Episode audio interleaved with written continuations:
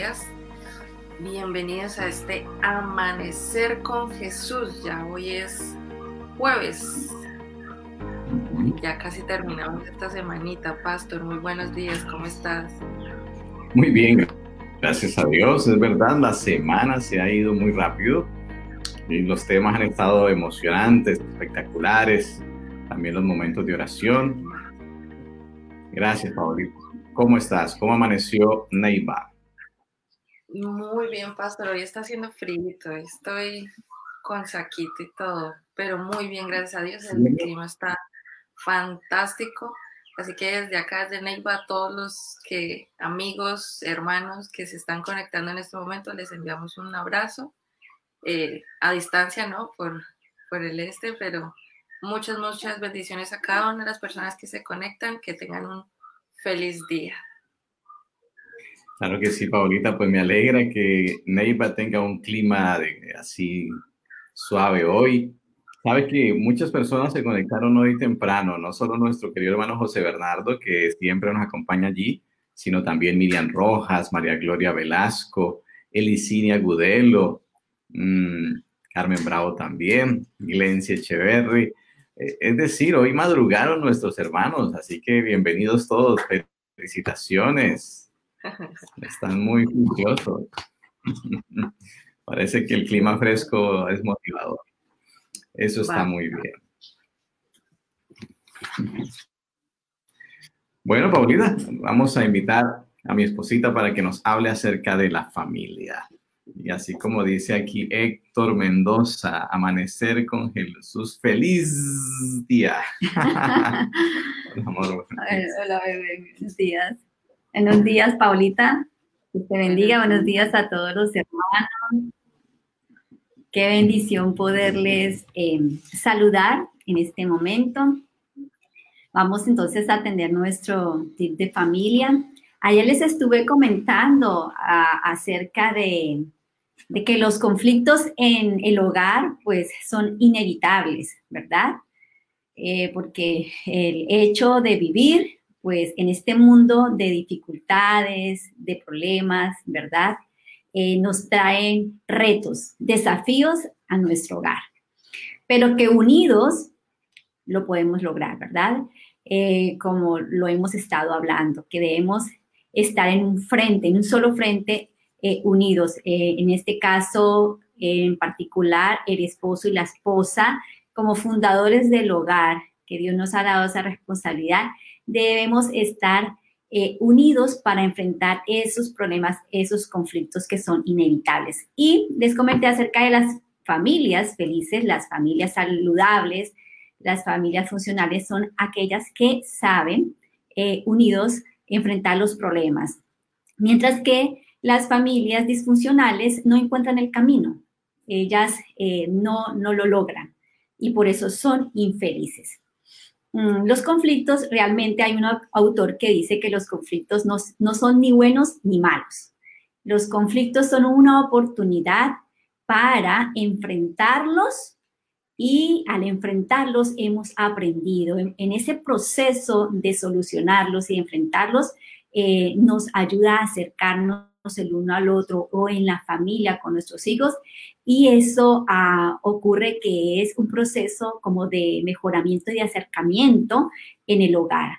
Así que es muy importante que siempre tengamos una actitud positiva en que los conflictos que llegan debemos enfrentarlos de la mejor manera y esto nos va a ayudar a que eh, nos podamos acercar más. Vamos a, a tener esa oportunidad de, descubrir otras cosas que en el proceso de resolver los conflictos eh, son muy satisfactorias para nuestro hogar. Y hoy quiero traerles otro versículo porque en la Biblia tenemos eh, muchos consejos para que nuestro hogar pueda funcionar de la mejor manera. Y hoy les traje este versículo que habla en Efesios 4:26. Efesios 4:26 nos dice, Efesios 4:26 se me fue aquí, pero es, no se ponga el sol sobre vuestro enojo. ¿Sí? Allí está un principio importante. Hay algunas parejas, algunos esposos que uno se da cuenta y bueno, las historias que uno lee también en los libros, como eh, dice, digamos, la esposa, no, es que hace 40 años o hace 30 años o llevo 20 años guardándome esto en mi corazón. Desde el primer día en que, que llegamos de la luna de miel, él me dijo esto, me humilló, él me trató mal y yo no dije nada porque no quería formar problemas, no quería que se nos dañara, digamos, la luna de miel, pero este, esa situación a veces es muy, común en las parejas.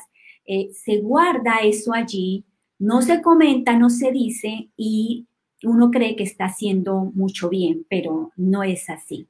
Eh, las situaciones hay que, como digo, ponerlas sobre la mesa, ¿cierto? De manera adecuada, con respeto, ¿verdad? Buscando el momento y el lugar, hablando como personas educadas y trayendo la situación. Si nos guardamos los problemas, entonces, ¿qué ocurre? Que ese problema va a quedar estancado y queda allí como en un saco y se va llenando y se va llenando hasta el punto después de 30 o 40 años o quién sabe cuántos años, el saco se nos rompió el saco se nos dañó, explotó esto y se acabó la situación. ¿Por qué? Porque no se resolvieron esos problemas. Así que Efesios 4:26 nos pone algo muy importante que debemos eh, enfrentar los problemas, debemos resolverlos y dice que no se ponga el sol sobre vuestro enojo, ¿verdad? Y, la puesta del sol es algo que nos quiere decir de que debemos solucionar los problemas mm, rápidamente debemos enfrentarlo, no debemos dejar que pase el tiempo y acumular esos problemas allí. Los problemas hay que hablarlos, debemos decirlos, debemos acercarnos a la pareja y decirle, mira, este, siento que hay una situación aquí, esto está pasando, eh, ¿cuándo podemos hablar? Necesitamos resolverlo entre los dos. Y eh, es importante, hermanos, hacer caso a lo que la palabra del Señor nos dice allí. Nosotros nos podemos airar, dice airados, pero no sí, airados. Nosotros podemos tener santa indignación, como dice, una ira santa cuando vemos las cosas que son injustas, que son injustas, que digamos son malas, que es un proceder malo, pero importante es que vayamos es a esa conducta mala, a esa conducta dañina o, a ese proceder que hizo la persona, somos pecadores, cometemos errores, vamos es a la conducta de la persona, no a la persona. ¿Sí? Entonces, una prueba de lo que podemos estar pensando de que, o sea, que no estemos cometiendo el error es cuando nosotros guardamos rencor, o sea, cuando ya eh, guardamos rencor a esa persona. Mm cuando este, queremos entonces vengarnos, ¿cierto? De manera inconsciente hasta consciente, nos vengamos, ¿sí? Allí ya estamos cometiendo pecado, hermanos, cuando eh, buscamos la manera de cómo hacerle el daño a la otra persona. Esto ya es pecado. Dice, airaos, pero no pequéis. Entonces, ¿cómo podemos no, no pecar? vayamos, hermanos, al, a solucionar la conducta equivocada, digamos, a solucionar el pecado, a motivar a esa persona a ver la situación, eh, su problema que está siendo eh, malo, y, pero con con mucho amor porque eh, es todavía, Él es un hijo de Dios, es una creación de Dios, ¿verdad? No eh, podemos entonces atacar a la persona, sino a su conducta. Esto es algo bien especial. Y una cosa, hermanos, que quiero cerrar aquí, ¿cómo nos damos cuenta de que estamos haciéndolo bien? Bueno, si tú sientes que ese enfrentamiento, eso que siente que es es malo, que fue de injusto, este, tú puedes llevar a la persona, tú puedes orar por esa persona, entonces eh, al orar, mm, tú no estás guardando ningún rencor, no estás guardando ningún resentimiento. ¿ves? Eso es una prueba maravillosa.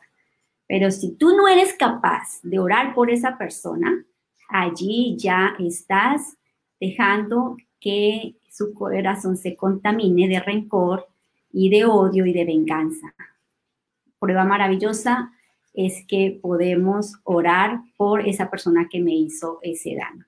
Entonces, hermanos, en resumidas cuentas, enfrentemos los problemas con, eh, con mucho amor, con mucho respeto y este, oremos, ¿cierto? Los unos por los otros y ataquemos el problema desde el principio. Si atacamos el problema desde el principio, no dejamos que pase el tiempo, entonces vamos a ir sacando esas situaciones y vamos resolviendo nuestros problemas. Que el Señor nos bendiga en esta mañana. Vamos a continuar con nuestro tema Amanecer con Jesús. Dios les bendiga. Muchísimas gracias, amor, por este hermoso tema. Claro que sí, no se ponga el sol sobre vuestro enojo. Es un consejo maravilloso que debemos cumplir siempre. Para que nuestras familias sean familias nutricias, felices, así como la familia Ladino Arismendi. Muy buenos días. Pastor, muy buenos días. Eh, un privilegio enorme poder estar aquí una vez más. Eh, estamos agradecidos con Dios por la bondad que ha tenido de de darnos un, un nuevo día, ¿verdad? Eso es una gran bendición que tenemos y me acompaña mi esposa. Buenos días, pastor y hermana Marisela. Buenos días, Adrianita. Dios te bendiga. Amén. Qué bueno, pues, bueno, y un, saludo, un saludo, muy especial a, los hermanos del distrito eh, Paz de Riporo, que seguramente estarán por allí conectados, y a toda la Asociación Llanos Orientales de diferentes partes del mundo, ¿no? Que se conecta. así es, así es. La hermana Glency me decía, Pastor, bien, buenos días desde Canadá. bueno, saber que desde tan al norte de nuestro continente están nuestros hermanos allí conectados en amanecer con Jesús. Qué bueno. Es momento de orar, de conectarnos con el cielo, de encontrar en el Señor esa gracia divina. Así que adelante, por favor. Así es, y hoy en nuestras oraciones vamos a tener en cuenta a la familia del pastor Samuel García, la familia García Valderrama. Y también vamos a orar por el distrito de ellos y por cada uno de los planes que ellos tengan en su vida espiritual y los proyectos que tengan también como distrito y por el tema a tratar hoy. Así que hermanos, los invito a que en una posición muy reverente inclinemos nuestro rostro y vamos a orar. Oremos. Cariñoso Dios, estamos agradecidos contigo por este día que nos das. Gracias por este amanecer con Jesús y gracias Señor porque durante la noche nos has cuidado y nos has bendecido. Ahora que comenzamos este día, no queremos hacerlo sin tu bendición. Y queremos pedirte que seas tú con nosotros siempre, que nos ayude Señor a andar en tus caminos y hacer tu voluntad. Hoy Señor queremos colocar en tus manos al pastor Samuel García junto con su esposa y sus dos hijos, Señor. Tú los conoces, conoces el ministerio que ellos realizan en Agua Azul, Señor. Sabes de su trabajo, también sabes de sus vidas, de sus alegrías y de sus luchas. Por eso hoy, Señor, queremos colocar en tus manos las peticiones que ellos tienen. Ellos piden para que Dios los siga dirigiendo en su distrito, Señor para que puedan crear más planes de trabajo, nuevos proyectos de alcance evangelístico, ya sea a nivel virtual o de otras maneras que solo tú nos puedes dar, Señor, para que tú bendigas los hermanos del distrito, su economía, sus trabajos y sobre todo su vida espiritual. También piden, Señor, por una unidad familiar de ellos, por su vida espiritual. Sé tú siempre con ellos, así como decía la hermana Marisela, Manténlos unidos, Señor, como familia, como esposos y también ayúdalos a ser sabios como padres. También piden por el proyecto que está realizando el pastor Samuel, el de Valientes para Dios. Permite que este proyecto pueda alcanzar a muchas personas y que nosotros nos decidamos a ser valientes para ti, predicando tu palabra en este momento. Y Señor, por aquellos proyectos personales que ellos tienen, sé tú con ellos, si es tu voluntad, permite que se puedan realizar y si no ha de ser así, Señor, eh, también dale la sabiduría para entender. Te pedimos especialmente, Señor, por el tema que vamos a tratar hoy. Ayúdanos a entender acerca de la ley, lo más importante, a grabarla en nuestros corazones, en nuestra mente y a practicarla, Señor. Todo esto, Señor, te lo pedimos en el nombre de Cristo Jesús. Amén, Señor.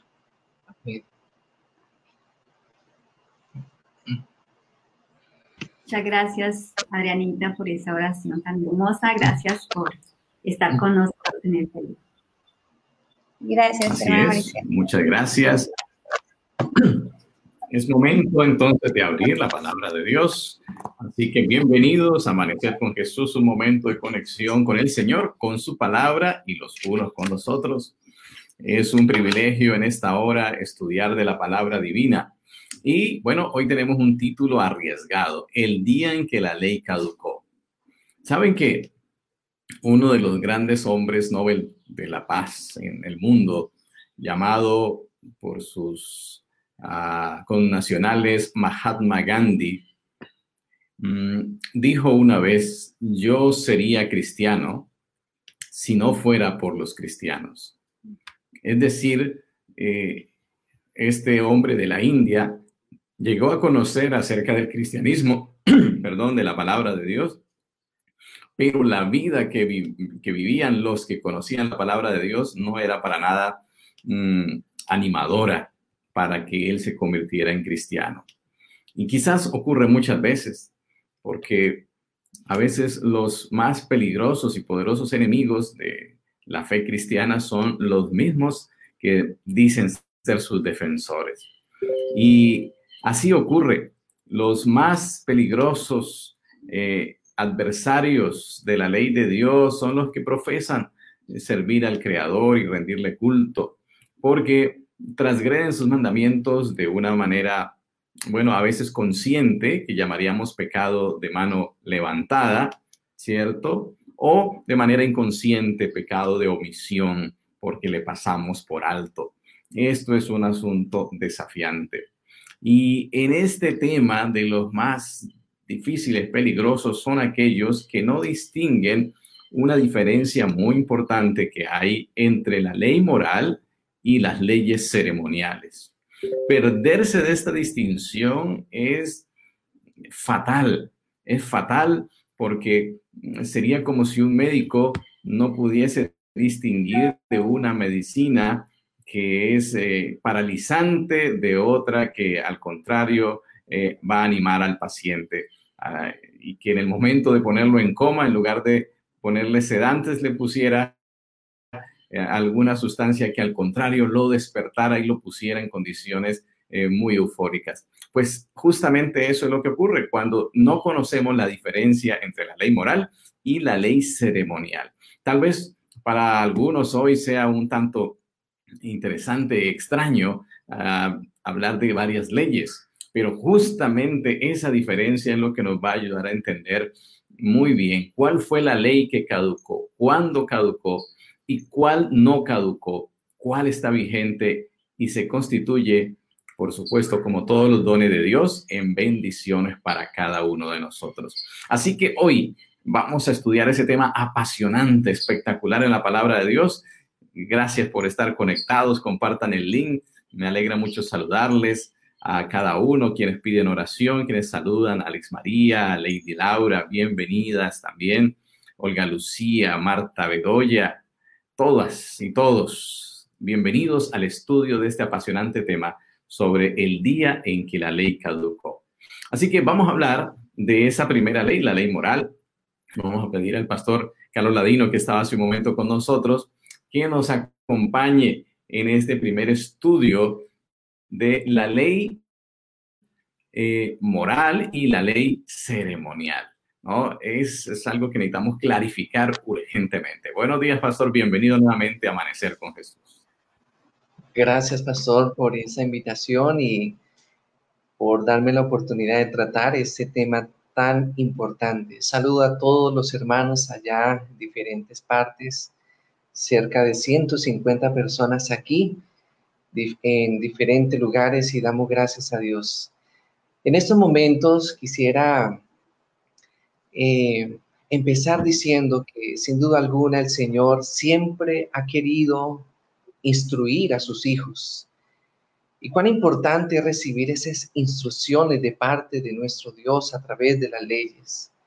Podríamos nosotros decir que para que usted y yo seamos unos buenos hijos, tenemos que recibir las instrucciones de parte de nuestros padres. Si queremos ser unos buenos profesionales, ¿cierto? Tenemos que recibir las instrucciones de parte de nuestros maestros. Si nosotros queremos ser unos buenos buenos cristianos, sin duda alguna, tenemos que recibir las instrucciones de parte de nuestro Dios, abarcando sin duda alguna el tema de la ley. Y quisiera en este momento resaltar algo importante acerca de estas de estos dos conceptos que quiero que tomemos, ¿cierto? Que es la ley moral y la ley ceremonial. Cuando nosotros hablamos acerca de la ley, podríamos nosotros ampliarlo en cuatro partes. Existe la ley ceremonial, la ley eh, de Moisés, la ley, ¿cierto?, del, eh, del pecado y la ley moral. Y cuando nosotros eh, tenemos este concepto claro en nuestra vida, que cuando yo leo en la Biblia que de paso existe 468 veces la palabra ley, ¿a qué referencia estamos nosotros hablando?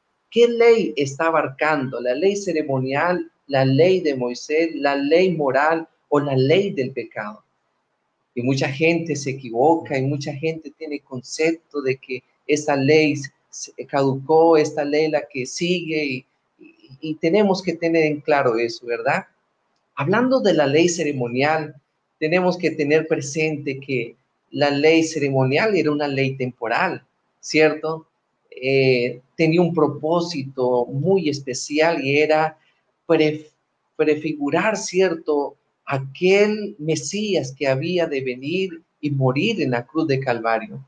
Todos tenemos en claro que la ley ceremonial tenía ese propósito de, de mostrar, ¿cierto?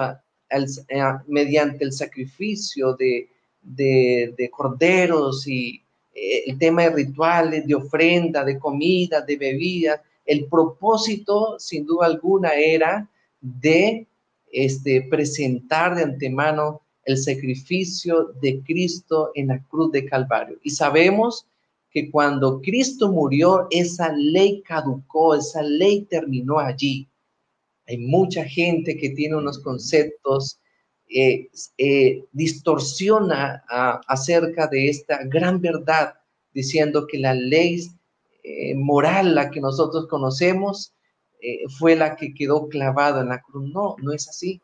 Cuán importante es que nosotros tengamos claridad que la ley ceremonial es la ley que caducó cuando Cristo, cuando Cristo vino a este mundo. Hablando de la ley moral que todos ya conocemos, ¿cierto? Quisiera que buscaran allí en, su, en sus Biblias, en el libro de Salmos, en el capítulo 111. Y aquí tenemos una, una verdad que tenemos que resaltar. Y dice en el verso número 7, capítulo 111, en el verso 7 y 8 dice, las obras de sus manos son verdad y juicio. Fieles son todos sus mandamientos, afirmados eternamente y para siempre, hechos en verdad y en rectitud. Qué maravillosa promesa tenemos. Inspirado por el Espíritu de Dios, sin duda alguna, David tenía en claro que la ley moral, la que nosotros conocemos como los diez mandamientos, son eternos y son para siempre. Qué hermoso saber esa promesa que nosotros tenemos allí ¿cierto? Y la invitación que nos hace el Señor es guardar sus mandamientos, que no solamente es conocerlos, sino, sino practicarlos, cumplirlos. En Salmos capítulo 119, versículo 34 dice, dame entendimiento para que guarde tu ley y cumpla de todo, de todo corazón. Cuán importante es que en esta mañana tengamos en claridad que la ley ceremonial caducó cuando Cristo este, vino eh, por primera vez, ¿cierto? Murió por nosotros. Y la ley moral que todos conocemos, que son los diez mandamientos, como expresó el rey David, son eternos y son para siempre. El propósito de la ley es una bendición muy grande y es mostrarnos, sin duda alguna, la condición abierta de nuestros pecados, ¿cierto? De mostrarnos la condición humana. Todos somos pecadores, dice la Biblia, y por eso no merecemos más que condenación, muerte, y Dios es consciente de eso, por lo tanto, gracias a su inconmensurable amor, permitió el sacrificio de su propio Hijo en la cruz para salvarnos. Él cumplió perfectamente esa ley, nos presenta a todos nosotros la bendición de, de acudir a Él y por ese sacrificio nosotros podemos ser salvos, ser perdonados. Pastor, la verdad que hablar de esta ley eh, nos lleva a pensar de que necesitamos un Salvador. Ese es el propósito, mostrarnos a nosotros que somos pecadores, pero tenemos la oportunidad de ir a Jesús y sin duda alguna, puestos sus ojos en Él, recibir ese, esas fuerzas para salir adelante. Pastor, eh, la ley ceremonial ya caducó cuando Jesús vino pero la ley moral que todos conocemos vive, ¿cierto?, en nosotros, ¿cierto? Él quiere implantarlo en nuestro corazón y son eternos. Y Dios nos invita a todos los que están aquí conectados a que le obedezcamos, ¿no? Jesús dice, si me amáis, guardad mis mandamientos. Y es la bendición más grande que nosotros podemos hacer, porque al obedecer a Dios, sin duda alguna va a traer recompensas para nuestra vida. Pastor.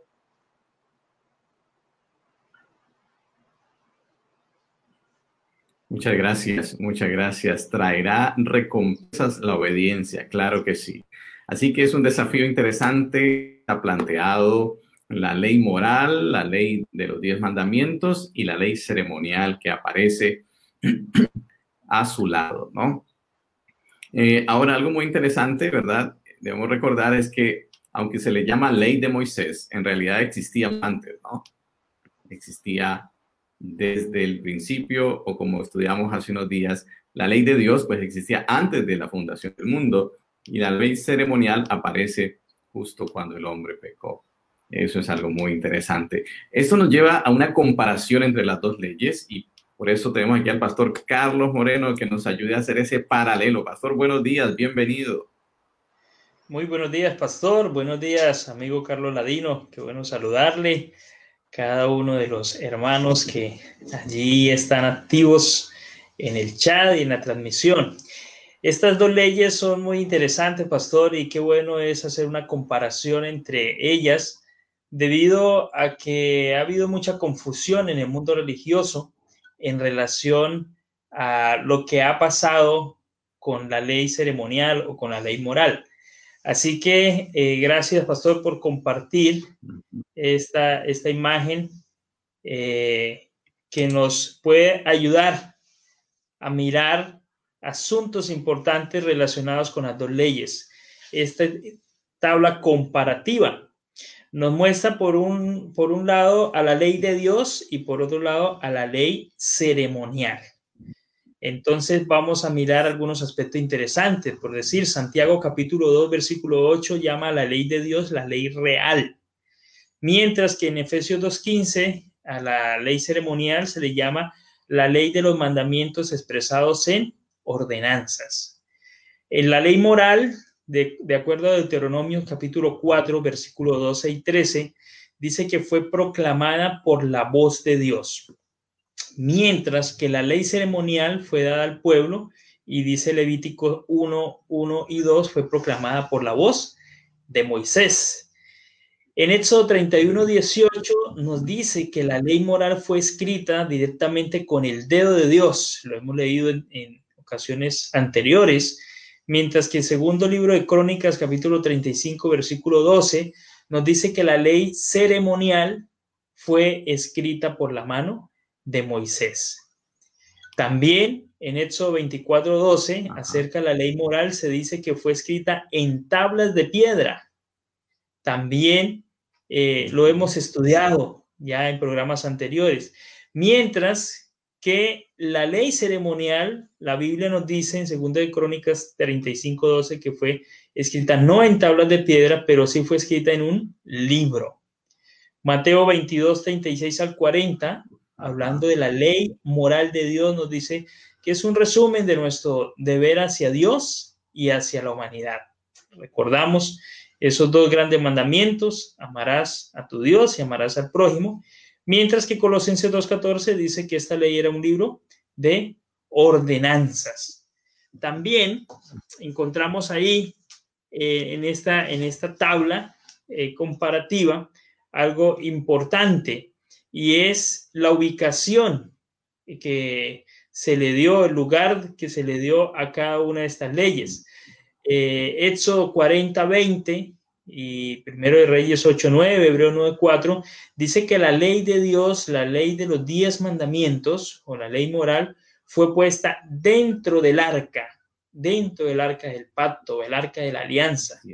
Mientras que la ley de las ceremonias, de acuerdo a Deuteronomio 31, 24 y 26, fue puesta no dentro, pero sí fue puesta al lado, al lado del arca.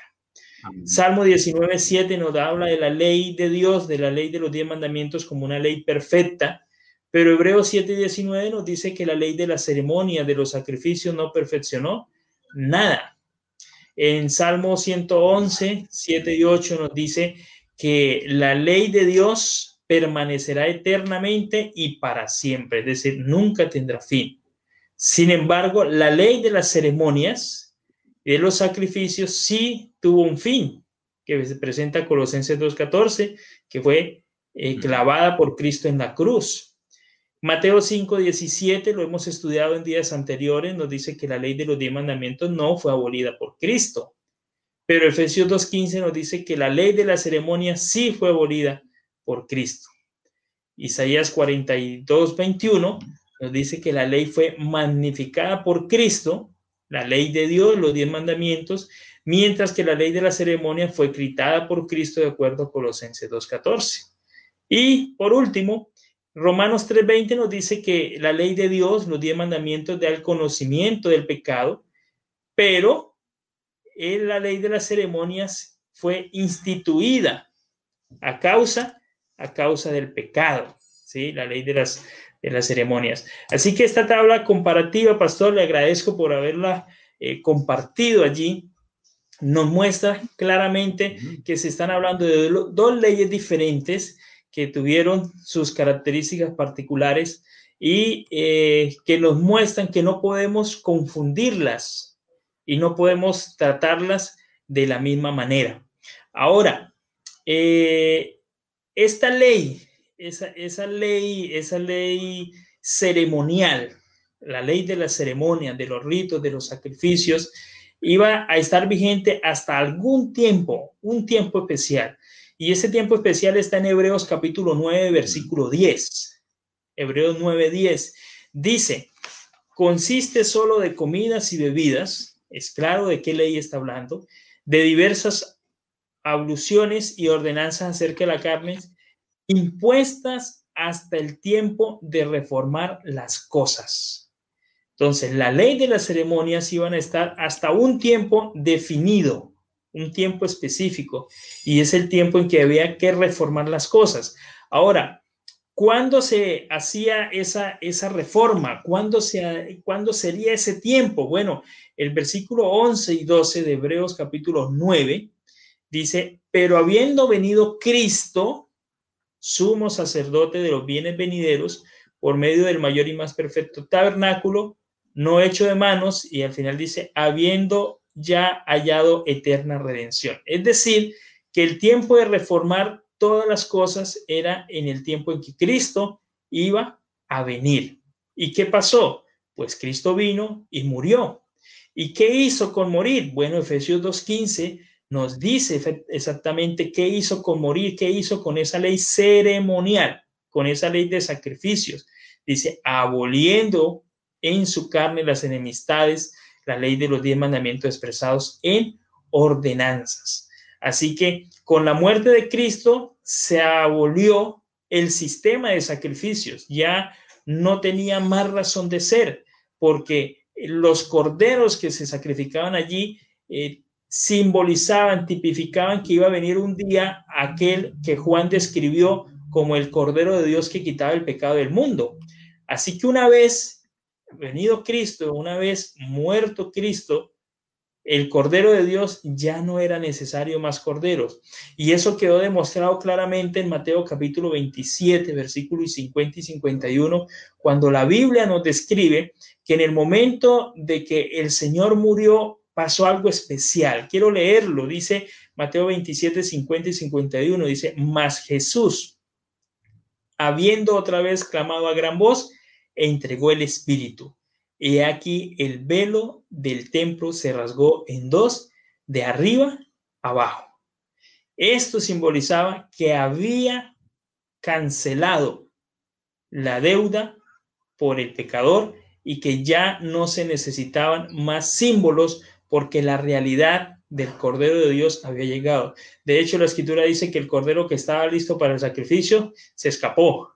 Ya no fue necesario, se salvó de morir ese día. Así que eh, nos muestra que esa ley ceremonial con la muerte de Cristo terminó.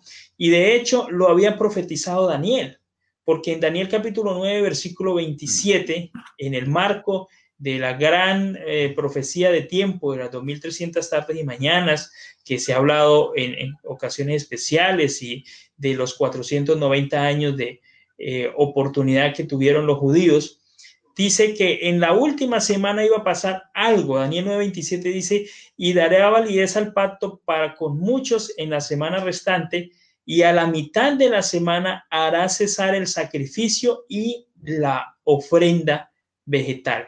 ¿Por qué? ¿Por qué, ¿Por qué se hizo cesar el sacrificio y la ofrenda cuando vino Cristo? Como decíamos hace un momento, todas esas ceremonias mostraban que un día iba a venir la ofrenda por el pecado que era Cristo. Y una vez venido Cristo y cumplido el ministerio de Jesús, ministerio de expiación por nosotros, pues ya cesó el sacrificio y la ofrenda. Y por último, eh, nos dice Hebreos capítulo 7, versículos 18 y 19, queda pues abrogado el mandamiento anterior a causa de su debilidad e ineficacia, pues nada perfeccionó la ley de la introducción de una mejor esperanza por la cual nos acercamos a Dios.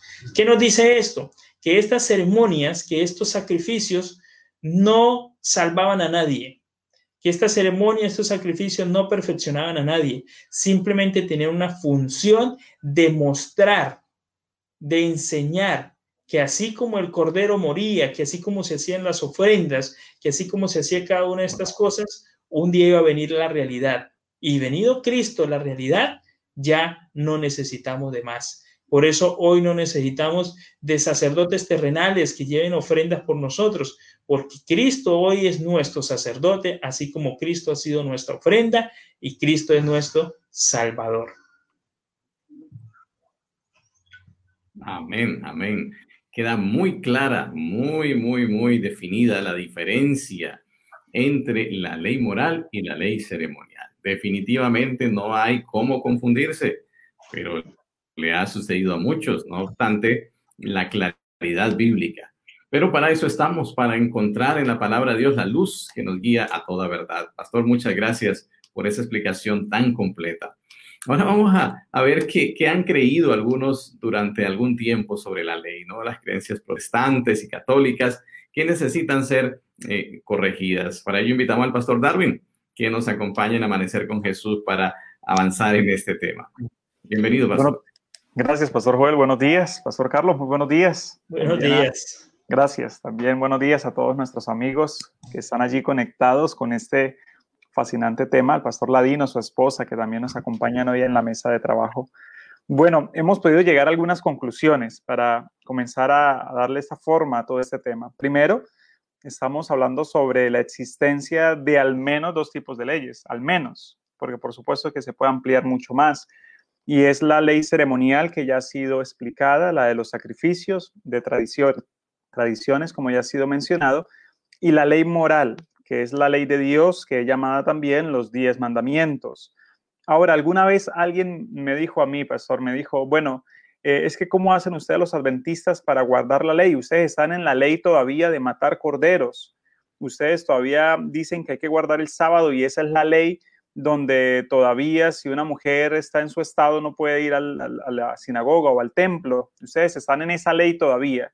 Y esa confusión, pastor, ha existido a lo largo de muchas generaciones, donde los cristianos sinceros consideran que la ley es un solo paquete. Entonces cogen toda la ley, tanto la ceremonial, que son la de los rituales, como también cogen la ley moral, la meten dentro de una sola bolsa y entonces meten la mano, sacan una y dicen, que el esclavo debía ocurrir cada siete años, que debía quedar en libertad y dice, no, esto ya no aplica, todo esto quedó abolido y entonces cancelan la totalidad de la ley, es lo que hacen en ocasiones.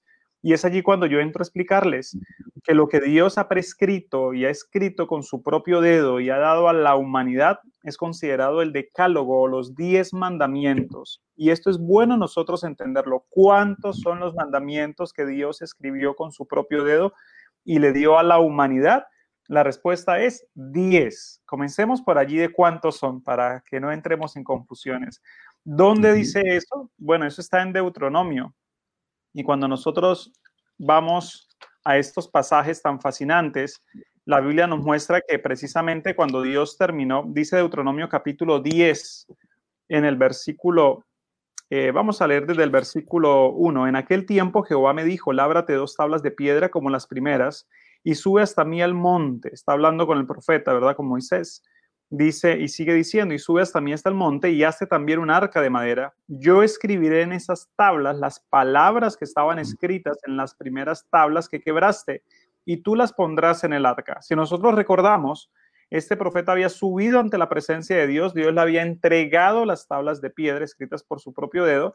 Este profeta baja y cuando baja y ve que el pueblo se encuentra en una fiesta pagana, adorando dioses paganos o imágenes, entonces en ese momento él em, destroza las tablas de los mandamientos y después de destrozar las tablas, este hombre, pues Dios lo llama a cuentas y le dice, ven, vuelve y sube pero en esta ocasión tú vas a labrar las tablas, es decir, vas a coger y vas a sacarlas de la peña, las tablas las vas a traer, pero ¿quién las escribe finalmente? Es muy importante esa parte. Dice entonces el versículo 3, hice una, un arca de madera de acacia, labré dos tablas de piedra como las primeras y subí al monte con las dos tablas en mis manos. Él, está en mayúscula porque hace referencia a Dios, está hablando Moisés frente a Dios, él escribió en las tablas lo mismo que había escrito antes, los diez mandamientos que Jehová había proclamado en el monte, en medio del fuego, el día de la asamblea, y me las entregó Jehová. Entonces aquí es muy interesante. ¿Quién fue el que las recibió? Bueno, podemos nosotros entender que fue escrita directamente por Dios. Ahora, ¿cómo nosotros sabemos que fueron escritas directamente por Dios? Porque como ha sido mencionado en Éxodo 32, en el versículo 16 dice, las tablas eran, eran obra de Dios y la escritura eh, era escritura de Dios grabada sobre las tablas. Otro pasaje de la Biblia que nos ayuda a recordar que cuando hablamos de los diez mandamientos estamos hablando de palabra de Dios escritas que habían sido en ese momento en tablas de piedra entregadas a la humanidad. Teniendo esto en mente, y comparando los pasajes de toda la Biblia, tanto del Antiguo como el Nuevo Testamento, a lo largo de la historia, el mundo cristiano, pastor, le ha sido más fácil eh, cambiar esos 10 preceptos que Dios ha estado escrito que decir que no es necesario guardarlos. Es decir, es tan claro lo que la Biblia dice frente a la ley de Dios y su observancia que ha sido más fácil, mejor querer cambiar los mandamientos que decir que los mandamientos no son necesarios. Y para ello vamos a entrar en la historia para poder entender cuál ha sido la posición teológica de varias denominaciones o, mm, creencias protestantes que tienen sobre la ley de Dios. Y yo quiero que aquí prestemos un poco de atención. Vea, por ejemplo, los luteranos. Mm. Yo sé que muchos de nosotros hemos escuchado sobre los luteranos y sobre este gran movimiento a nivel mundial. Tienen iglesias en el mundo y según la fórmula de concordia en el artículo 6, un artículo que pertenece a esta denominación, no es un artículo adventista que hablemos de ellos, sino es la manera como ellos se, expresan de sí mismos. Dicen que aunque ellos creen en Cristo y están sinceramente convertidos a Dios, y por medio de Cristo, dicen ellos, están libres de la maldición y la compulsión de la ley, No están, sin embargo, por eso sin ley, por cuanto el Hijo de Dios los redimió para que pudieran meditar en la ley de Dios de día y de noche y ejercitarse continuamente. ¿Qué dicen entonces los luteranos? Ellos dicen, bueno, la ley de Dios está allí, la ley de Dios debe guardarse, pero nosotros no estamos obligados a la compulsión de la ley. Entonces yo entré a investigar un poco más sobre qué era la compulsión. Eso suena extraño. Pues la compulsión es que, según ellos, no están obligados a la obediencia estricta, al estar todo, todo el tiempo pendientes de la ley. Ellos dicen, ¿es importante? Sí, es importante. ¿Se debe enseñar? Seguramente se debe enseñar. ¿Cómo lo toman ellos? Como una doctrina más que se debe compartir, pero no estamos nosotros, estamos libres de la maldición y de estar paso a paso siguiendo estos preceptos. Es la manera como los luteranos eh, miran la ley desde, desde las barreras. ¿Qué piensan la, la creencia de los reformados, las creencias protestantes de los reformados? Bueno, según la confesión ebéltica, el capítulo 12, que también es un tratado de ellos, dicen, nosotros enseñamos, dicen ellos hablando en primera persona, que la voluntad de Dios hacia nosotros está enunciada en la ley de Dios. Aceptan que la voluntad de Dios está enunciada en los mandamientos, a saber, lo que Él quiera que hagamos o no hagamos, lo que es bueno o justo, dicen ellos, o lo que es malo o injusto. Por lo tanto, confesamos que la ley es buena y es santa, basándose en Romanos capítulo 7, versículo 12 y se llama por eso la ley de la naturaleza o grabada en dos tablas de piedra, más extensamente expuesta en los libros de Moisés. Dicen ellos que allí es donde más se puede aclarar, en Éxodo 20, donde están los diez mandamientos. Entonces ellos dicen, enseñamos que esta ley no fue dada a los hombres para que podamos ser justificados por su observancia, sino para que gracias a ella podamos más bien reconocer nuestra enfermedad y el pecado y nuestra condenación y así sin esperanza en nuestra fuerza podamos acudir a Cristo por nuestra fe. Interesante esta otra postura. Algunos de ellos dicen, sí es verdad, eh, se torna necesario que nosotros la apliquemos no por salvación, sino para poder entender el pecado, la manera como Dios nos observa y nos ve a nosotros. Esta es otro, otra tendencia protestante, como lo es los reformados. Hay una muy interesante y son los protestantes episcopales o el protestantismo episcopal. Cuando nosotros vamos a la parte episcopal, pues esto ya suena más a la tendencia de la iglesia popular. ¿Y qué es lo que ellos consideran? Ellos dicen, aunque la ley, según un artículo sacado por ellos mismos, dicen, aunque la ley de Dios es dada por Moisés referente a ceremonias, ritos, dicen ellos, no es obligatoria para los cristianos, ni los preceptos civiles deben ser aceptados necesariamente por ninguna nación. Sin embargo, ningún cristiano está eximido de la obediencia a los mandamientos de la ley eh, moral, dicen ellos. Es interesante que ellos digan esta ley es muy valiosa, pero ninguna persona está obligada, ningún cristiano, a observarlos. Que debieran eh, leerlos y debieran estudiarlos, sí, pero no, no están obligados a la observancia del cumplimiento a través de guardarlos cada uno de ellos. ¿Qué piensa la iglesia anglicana, que también es una iglesia eh, tradicional de muchos años atrás? De pronto aquí en Colombia no son estas iglesias que estoy mencionando tan famosas, pero son orígenes del protestantismo, cuando hay la separación de la iglesia romana, ah, en la época de Lutero, en la época de los protestantes. Bueno, ellos dicen también, según sus artículos, que tienen la misma creencia protestante episcopal, es decir, que la ley es importante, pero que no están obligados a guardarlos, al igual que los metodistas. Esa palabra ya se nos hace más conocida por Elena G. de White también dicen de la necesidad y la importancia de la observancia de la ley, pero aquí cabe algo, resaltar algo importante, y es que cuando ellos hablan de la ley, pues entonces dicen que no es obligatoria, haciendo referencia a la ley bíblica, pero después vienen y hacen una adaptación al decálogo, y es lo que ellos comparten ahora como los mandamientos, la adaptación al nuevo decálogo que ellos han creado. Y lo presbiteriano, ¿qué dicen los presbiterianos? Bueno, dicen que la obediencia a la ley moral es siempre obligatoria para todos tanto para las personas justificadas como para otras, y no solo por consideración a su contenido, sino también a la autoridad de Dios, el Creador, que la dio. Tampoco Cristo anuló en el Evangelio de manera alguna esta obligación, es decir, que en el Evangelio no fue abolida esta obligación. Sin embargo, ellos dicen que la libertad de los cristianos aumenta adicionalmente por su liberación del yugo de la ley ceremonial, la cual estaba sujeta a la ley de los judíos o a la iglesia de los judíos.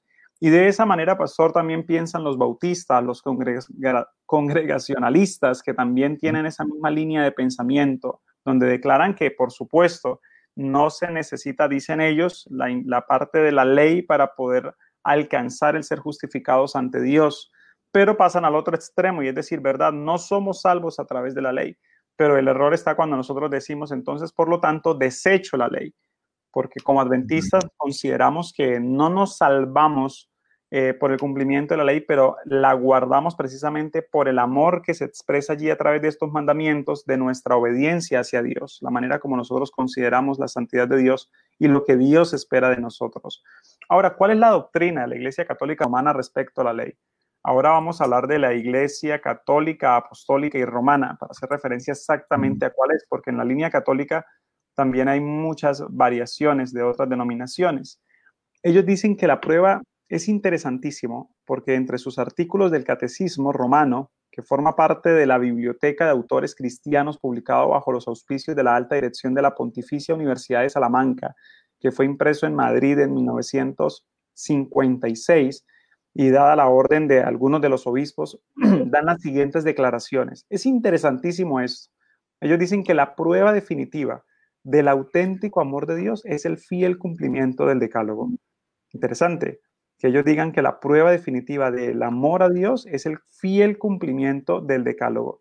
Segundo, ellos dicen que nadie piense por consiguiente que por haber sido abrogada la ley de Moisés, el decálogo ha perdido la fuerza obligatoria, que todos estamos obligados a obedecer a los mandamientos, no precisamente porque nos fueron manifiestos por medio de Moisés, sino porque sus dictámenes están siendo esculpidos en el alma misma del hombre y porque Cristo los explicó y los ratificó después de su evangelio. Y por último, aunque suena un poco confuso nombrar tantas denominaciones, dice la última parte, aunque el decálogo fue dado por Dios a los judíos, dicen los católicos, por medio de Moisés, preexistía ya.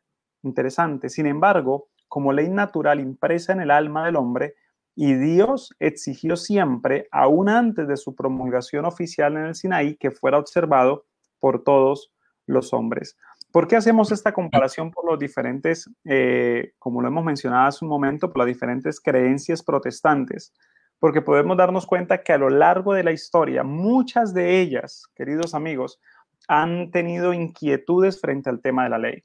Algunos han dicho que es necesario guardarlos, como ya lo hemos mencionado, pero no lo hacen. Otros dicen que ya ha sido abolida, entonces que finalmente no necesitamos obediencia a ellos. Y otros han pasado a una parte también muy peligrosa y es que dicen el decálogo debe ser guardado, pero necesita correcciones. Entonces se han atrevido a, como en este caso la Iglesia Católica, a hacerle algunos cambios estructurales a los mandamientos, en quitar mandamientos y colocar en algunos de ellos pensamientos humanos. ¿Qué es nuestra seguridad en esta hora? Podernos aferrar a la Biblia, a la escritura como palabra de Dios, poder entender este tema de que no es que nosotros vayamos a salvarnos por tener un conocimiento, sino que somos salvos cuando tenemos ya la obediencia a ese conocimiento y cuando lo que nos impulsa a obedecer ese conocimiento es el amor. No es ni el miedo ni es la doctrina simplemente, sino es el amor hacia Dios, precisamente el querer observar y el querer agradarle a Él como, como mi Señor y mi Salvador. Quiera Dios, pastor, que el tema de esta mañana nos ayude a entender que existen entonces dos, los dos, al menos los dos tipos de leyes. La ley ceremonial, que como ya lo fue explicada por el pastor Carlos y por el pastor Ladino, fue puesta en su fin, y la ley moral que representa la ley de Dios, que ha prometido el Señor, que ha sido grabada en nuestra mente y en nuestro corazón, ya no en tablas de piedra, sino ahora ha sido puesta en nuestra mente y en, nuestra, en nuestro corazón. Ya no a una nación judía, sino a todo aquel que cree en Cristo en Cristo Jesús. Que Dios nos bendiga a todos, pastor. Amén, amén. Muchas gracias. Hoy hemos eh, profundizado en este tema mm, tan importante y tan controvertido, pero tan necesario de ser comprendido a la luz de la palabra de Dios. A veces hay algunos textos que como eh, todo se resume en una sola palabra de tres letras, ley, pues pueden ser confusos y por eso alguien hacía una pregunta de Romanos 10.4, donde dice que Jesús es el fin de la ley. Y entonces, si yo leo eso así de manera rápida, diría, bueno, entonces cuando vino Jesús se acabó la ley. Pero sería como decir que el Señor vino y quitó la ley de gravedad, ¿no? Eh, solo porque Él vino a esta tierra. Así que es algo muy interesante que, bueno, hablaremos también en los siguientes programas.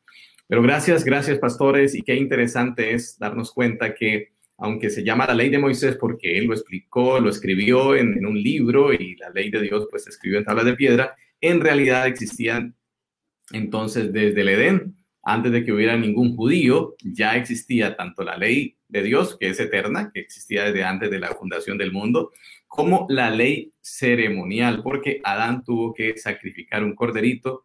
Recuerden que la primera reyerta ocurrió entre Caín y Abel, justamente porque Caín quería traer y sacrificar, entre comillas, unas frutas y unas verduras en lugar de lo que Dios había pedido, que era el cordero, símbolo de Cristo. Es que el problema es que la gente no se da cuenta que es un símbolo, ¿no? Y que una vez que el símbolo llega, pues, o mejor, llega a la realidad, el símbolo ya desaparece, ¿no? Es como cuando tienes un cheque que es un símbolo de un dinero, pero una vez que vas al banco, te dan el dinero. No puedes tener las dos cosas al tiempo tienes el cheque o tienes el dinero. Una vez que lo cambias, tienes el dinero y ya no necesitas el cheque. El cheque ya se anula y queda ya en los registros del banco. Es un tema maravilloso. Mañana continuaremos hablando de otra pregunta interesante sobre la ley acerca de los pactos. Esto va a ser emocionante. Seguimos introduciéndonos en estos temas preciosos.